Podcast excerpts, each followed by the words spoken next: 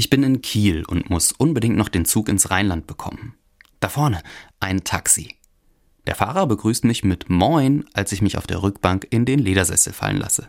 Moin, sage ich zurück, während draußen Möwen über die Hafenlandschaft fliegen. Als wir an einer Ampel warten, schaut mich der Taxifahrer durch den Rückspiegel an. Wo kommst du her? fragt er mich. Aus Koblenz, sage ich.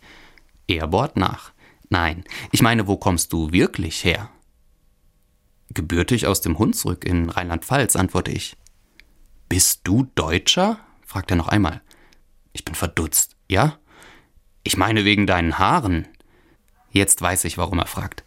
Meine Haare sind richtig schwarz. Ich könnte auch Grieche oder Iraner sein, vielleicht auch Syrer. Und im Sommerurlaub war ich immer stolz, wenn ich im Baskenland in einer Tapasbar als Spanier durchgegangen bin.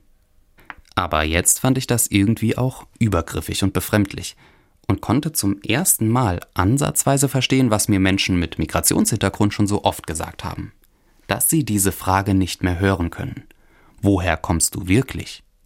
Weil sie der Frau mit der schwarzen Haut, die in Mainz geboren wurde und deren Eltern aus dem Kongo kommen, immer wieder deutlich macht, eigentlich gehörst du doch gar nicht dazu.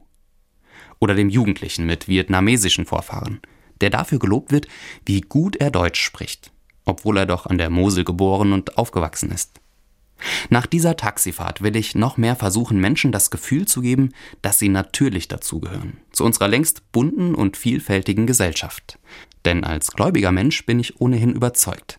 Vor Gott zählen weder Hautfarbe noch Nation. Und so bunt wie er diese Welt geschaffen hat, hat Gott sie auch gewollt.